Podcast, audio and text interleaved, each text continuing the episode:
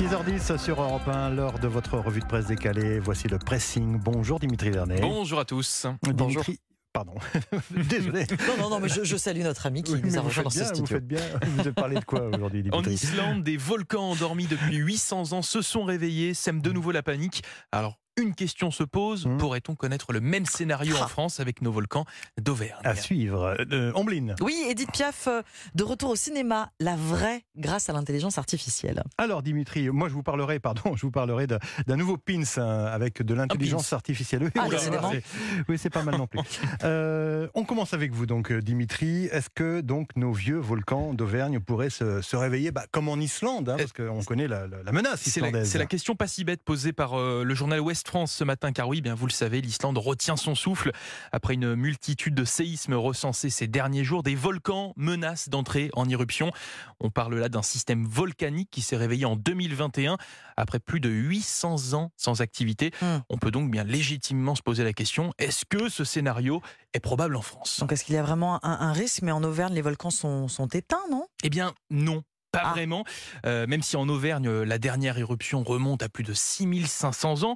6500 ans, c'est beaucoup à notre échelle, à l'échelle de la vie humaine, Oui. mais pour celle des volcans, eh bien non, c'est pas c'est pas énorme. Dans le Puy-de-Dôme, des chambres magmatiques en activité existent toujours. Le magma qui était là pour créer ces volcans, il est Mm. toujours là. Et même si les canaux permettant à la lave de sortir sont refroidis et donc en quelque sorte bouchés, ces volcans sont donc toujours considérés comme endormis et leur réveil est donc possible. Et donc probable. Et oui, mais si et seulement si Mhm. un scénario bah, bien précis se produit. Je vous le disais, les canaux en fait permettant à la lave de sortir sont bouchés, mais il existe un, un décapant en quelque sorte nommé séisme. Oui, Ah. une activité sismique forte pourrait déboucher ces canaux, pousser le magma vers le haut et donc eh bien réveiller ces volcans. Bon, cependant, après avoir fait monter un petit peu la pression, j'aimerais quand même vous rassurer, c'est un scénario qui reste peu probable. hein. Il faudrait qu'il y ait vraiment une forte, forte activité sismique, comme en Islande, hein, pour que cela se produise. Euh, Pour vous dire, en 2022, un séisme de magnitude 4,5 sur l'échelle de Richter a a été ressenti dans le Puy-de-Dôme, et ça n'a eu aucune conséquence. Donc bon, croisons les doigts en quelque sorte, mais dans 99,9% des cas, les volcans d'Auvergne risquent bien de rester dans les bras de Morphée. Donc en fait, ce qu'il faut dire, il faut bien comprendre qu'il y a une différence entre éteint et endormi. En Auvergne, ils Oui, sont endormis. parce que 6500 ans, c'est plus de quoi. 10 000 ans Ouais, pour que le volcan soit considéré comme éteint. 10 000 ans. Voilà. Bon, bah, on, on va compter les jours alors. Oui, il faut compter. hein. Il reste du temps, 3500 du coup. C'est vrai. Bon. Alors, moi, euh, j'ai une question à vous poser. Ah, Euh, on vous écoute. Dimitri. Vous êtes bien trop jeune pour avoir euh, connu la folie des pins à la fin des années 80. oh, pensez-vous J'en ai pas. Pensez-vous sur les vestes en jean Mais bien sûr. Vous avez connu ça Ah, bah oui. Bon, Dimitri, pas non. pour ma part. J'étais pas bien vieille, hein, mais oui, oui, Pour, j'avais. pour Dimitri, c'est donc de la préhistoire. eh bien, préparez-vous à voir réapparaître l'objet, mais alors version 21e siècle. Je vous explique Ah. ce que j'ai lu dans le Parisien ce matin. Ce pins, en fait, c'est un, badge, en fait, hein, de D'accord. 5 cm sur 5 cm environ, d'une épaisseur de 2 cm, que vous allez pouvoir accrocher au revers de votre veste. Comme le Et c'est un, coup, là. voilà, Mmh. et c'est en fait un petit boîtier concentré de, de technologie et d'intelligence artificielle qui renferme un micro-ordinateur qui réagit à la voix. Il permet de prendre des photos. Il va vous permettre également de faire des recherches sur Internet en projetant une image. Oui, mais où Vous allez me dire. Bah oui, euh, Et bien sur la paume mur de la main. Ah oui, Ah non, sur la paume de la C'est main, vraiment, d'accord. c'est vraiment un, un pins 2.0. Il High fait tech, téléphone aussi? Oui, c'est prévu. Ah, oui. super. Et même hein. sur votre main, donc vous pourrez afficher le nom de votre correspondant. Alors je vous ai pas donné le nom, c'est l'iPin. C'est un objet euh, très marketé, euh, Oui. un peu gadget, euh, dit un, un expert en intelligence artificielle interrogé ce matin par euh, le Parisien, mais qui est un peu euh, la promesse d'un fantasme à la Star Trek, celle d'une intelligence artificielle donc euh, omnisciente et disponible instantanément. Un autre expert, lui, assure avoir cru à un gag en regardant la, Ah la vidéo de présentation. Un dernier lui réserve le même sort que, euh, vous savez, les, les lunettes connectées Google. Ah, Eh ben oui, oui, oui, c'est qui ont fait, un, qui ont fait un tabac. hein. on Ah, sait, on sait, on les a jamais vus. Hein. Un bon flop, comme on dit. dont stock à 700 euh, 700 dollars hein, le pins.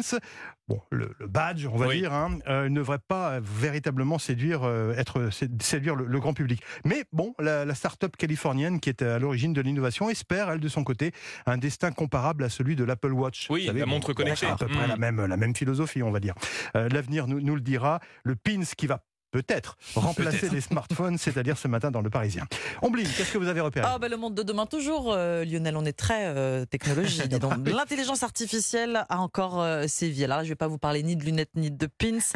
Euh, L'intelligence artificielle au service de la musique. Alors pour rappel, c'était il y a quelques jours, on en a parlé ici même hein, sur Europe 1, la nouvelle chanson des Beatles a eu droit à un traitement oui, euh, IA. Voilà, la technologie a permis d'extraire la voix de John Lennon d'un vieil enregistrement sur une euh, cassette. Eh bien, c'est désormais la voix et l'image d'Edith Piaf qui vont être reconstituées par l'intelligence artificielle. L'annonce a été faite hier par le groupe euh, Warner dans le magazine Variety relayé par le site d'information le Huffington Post. La, la voix et l'image, c'est-à-dire Oui. qu'un qu'un nouveau biopic est en préparation? Quelque chose comme ça, euh, Dimitri. Il s'appellera ce film Edith. Il devrait retracer le destin de la chanteuse des années 20 aux années 60 entre New York et, et Paris. Moi, j'en suis resté au biopic avec Marion Cotillard, Oui, euh, la, la môme. Moi mais- aussi. donc, qui va incarner Edith Piaf euh, cette fois à l'écran? Edith Piaf. Ah bon, voilà, on d'accord. est- Oui, oui, tout simplement. Mm. Euh, C'est un biopic d'un nouveau genre, à la limite du documentaire, hein, finalement, qui redonne vie à la, à la chanteuse. Pour arriver à un tel résultat, certaines, euh, plusieurs centaines d'archives vidéo et sonores ont été parcourues et travaillées par les logiciels de l'intelligence artificielle, euh, explique le HuffPost. Euh, le film sera ponctué de concerts, d'interviews. On devrait entendre les enregistrements originaux de certains titres. Et entre ces moments qui ont vraiment existé, eh bien, on suivra donc les pas d'une Edith Piaf, plus vraie que nature, entièrement recréée. Il